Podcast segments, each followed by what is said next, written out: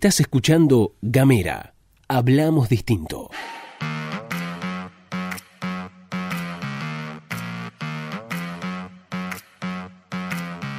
Hola, ¿qué tal? ¿Qué dicen? ¿Cómo les va? Bienvenidos, bienvenidas, bienvenidas una vez más a La Pastilla de Gamera, este micro informativo que distribuimos de lunes a jueves. Mi nombre es Luz Escarpati y como es habitual me acompaña Gastón Lodos. Hola Luz, hola a todos, todas, todos, ¿cómo andan? ¿Qué dicen? ¿Cómo les va? Bienvenidos, bienvenidas, bienvenidas. Abrimos una nueva semana de La Pastilla de Gamera y como hacemos siempre les contamos que pueden mandarnos un mensaje de WhatsApp al 549-2901-502990. Ahora sí empezamos con el desarrollo de las noticias nacionales y provinciales. Arrancamos con lo que tiene que ver con la videoconferencia que dio ayer el gobernador de la provincia, Gustavo Melella, en donde anunció la extensión hasta el 30 de agosto de la primera fase en Río Grande, a la vez que se registraron 52 casos nuevos en la ciudad industrial.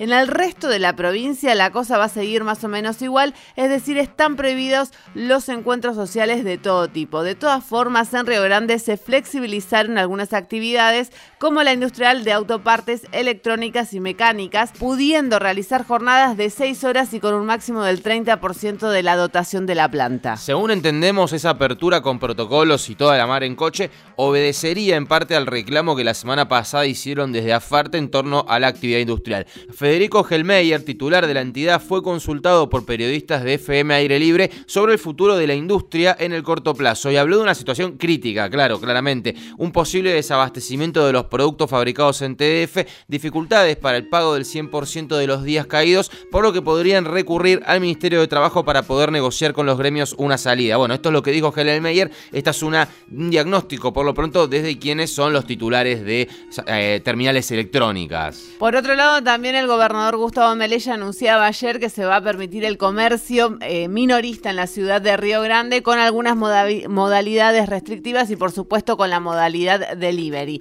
En ese sentido, el intendente de Río Grande, Martín Pérez, hizo y celebró la decisión de que los comerciantes puedan trabajar a puertas cerradas bajo esta modalidad. La medida va a aliviar, aunque sea un poco, la dura situación económica que están atravesando los negocios en general producto de la pandemia y de dos años anteriores muy malos en términos de ventas. Estas fueron las declaraciones del mandatario de la ciudad industrial, que además celebró, por supuesto, también la decisión del gobernador de la provincia de extender la cuarentena, sobre todo en la ciudad de Río Grande, en donde continúa en gran medida los casos de coronavirus. Por otro lado, cambiamos de tema. La semana pasada también la secretaria de Justicia de la provincia, Diana Freiberger, dialogó con Radio Universidad sobre el debate que tiene que ver con la ampliación del Superior Tribunal de Justicia y en ese sentido dijo que comparte la postura expresada por el Colegio de Abogados de Ushuaia, que a través de eh, una nota enviada a la legislatura provincial expresó la necesidad de generar una mayor integración de mujeres en el Poder Judicial. En este sentido también compartida esta opinión por el movimiento de mujeres Ushuaia que emitió un comunicado en el mismo sentido. Sí, compartida por casi todos, menos por los que tienen que decidir sobre el tema, ¿no? Al parecer, la realidad nos impone a todos desarrollar leyes con perspectiva de género. Tenemos que pensar en un superior tribunal de justicia integrado por mujeres, al menos en parte. Esto dijo Freiberger. Hasta ahora las mujeres acceden a cargos de secretaria, de secretaria o prosecretaria, pero son pocas las jueces y fiscales. Esto lo tenemos que plantear y sentar una postura, planteó la secretaria de Justicia de la provincia de Tierra del Fuego, algo que venimos diciendo, ¿no? El 80% de, bueno, estos números los sabes vos mejor, ¿no? Pero digo, hay una paridad en términos de los cargos más bajos, más eh, menores, pero cuando va subiendo la pirámide se va viendo una, una, preponderancia masculina, ¿no? Claramente, eso se ve en el Poder Judicial, según datos de la Oficina de la Mujer de la Corte Suprema de Justicia de la Nación, que hace un relevamiento en toda la República Argentina y también lo hace de las Cortes Provinciales, de los poderes judiciales de cada provincia. Hoy se cumplen 170 años del fallecimiento de José de San Martín, la figura más importante a la hora de pensar nuestra independencia, y en ese sentido desde las 12 del mediodía el presidente Alberto Fernández va a encabezar un acto en honor al padre y primer general de la patria. No es menor esto, es una noticia, es, por eso hoy, hoy es feriado, 17 de agosto. ¿Por qué decimos que no es menor esto? Porque a veces parece que la patria, que la república y ciertos símbolos quedan de un lado de la discusión política y verdaderamente esto es una falacia. Si en medio de una pandemia de características históricas se organiza una marcha en defensa de la República generando más contagios y casi con total seguridad más muertes, bueno, esa República ciertamente está siendo lastimada.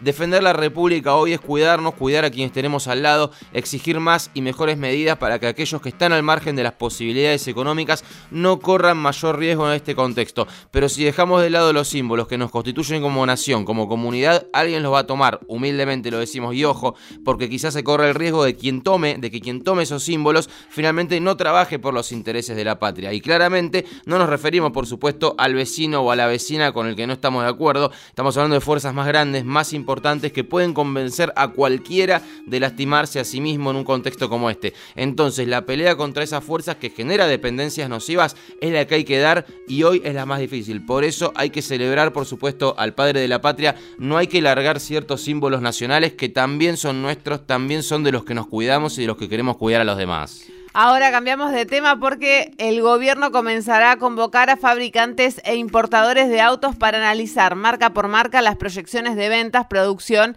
y exportaciones con el propósito de tener una proyección de la demanda y generación de dólares que tendrá el sector hasta fin de año. Todo esto viene a cuento de que la falta de dólares se configura como un problema que complica a este sector, ya que más del 70% de los cero kilómetros que se venden en el mercado son importados. Desde el Ministerio de, Desarrollo Productivo eh, buscan generar un acuerdo para eliminar el déficit comercial que hay entre 4 mil millones y 8 mil millones de dólares que produce el sector automotor. Una bocha. En ese sentido, estas conversaciones se enmarcarían dentro del programa de desarrollo de proveedores que se va a denominar Compre Argentino, que formará parte de las 60 medidas que va a anunciar Alberto Fernández que Alberto anunció que iba a anunciar y que finalmente anunciarán en algún momento. En este caso consiste en que las autopartistas que consigan reemplazar productos adquiridos en el exterior van, van a recibir créditos con una bonificación de hasta el 12% en la tasa de interés y aportes no reembolsables por hasta 30 millones de pesos. A ver, la, cuestión acá, la papa es tratar de achicar un poco la brecha del déficit que dejan las autopartistas. El dato es el que dábamos antes, el 70% de los 0 kilómetros que se compran en Argentina son traídos de afuera. Bueno, en un contexto en el que necesitamos necesitamos dólares, se va a buscar acortar esa brecha, al menos en parte desde el sector automotor. Cambiamos de tema porque venimos hablando sobre la desaparición de Facundo Astudillo Castro, quien fue visto por última vez el pasado 30 de abril tras salir de la localidad bonaerense de Pedro Luro hacia Bahía Blanca. Este fin de semana se encontró un cuerpo en la zona donde se lo vio por última vez a Facundo. Antes del hallazgo, otro hecho que se había dado era que en el marco de un peritaje se había encontrado en el celular de, un, de una policía de la provincia de Buenos Aires una foto del DNI de Facundo. Esto también significó hecho importante ya que quienes detuvieron al joven de 22 años en la ruta número 3 habían declarado que Facundo no portaba documento. Respecto a la aparición del cuerpo, la mamá de Facundo, Cristina Castro, afirmó que hay muchas posibilidades de que sea su hijo y expresó también que el cuerpo fue plantado. A esta hora, en este momento, se encuentra trabajando el equipo argentino de antropología forense para identificar de quién es el cuerpo encontrado y si pertenece efectivamente a Facundo Astudillo Castro. Bueno, por supuesto, renovamos el pedido a la exigencia que es una obligación desde los medios de comunicación por la aparición de Facundo y de todos y de cada uno de los desaparecidos de la República Argentina. Ahora si nos vamos, nos despedimos. Estuviste escuchando todo esto acá en Gamera.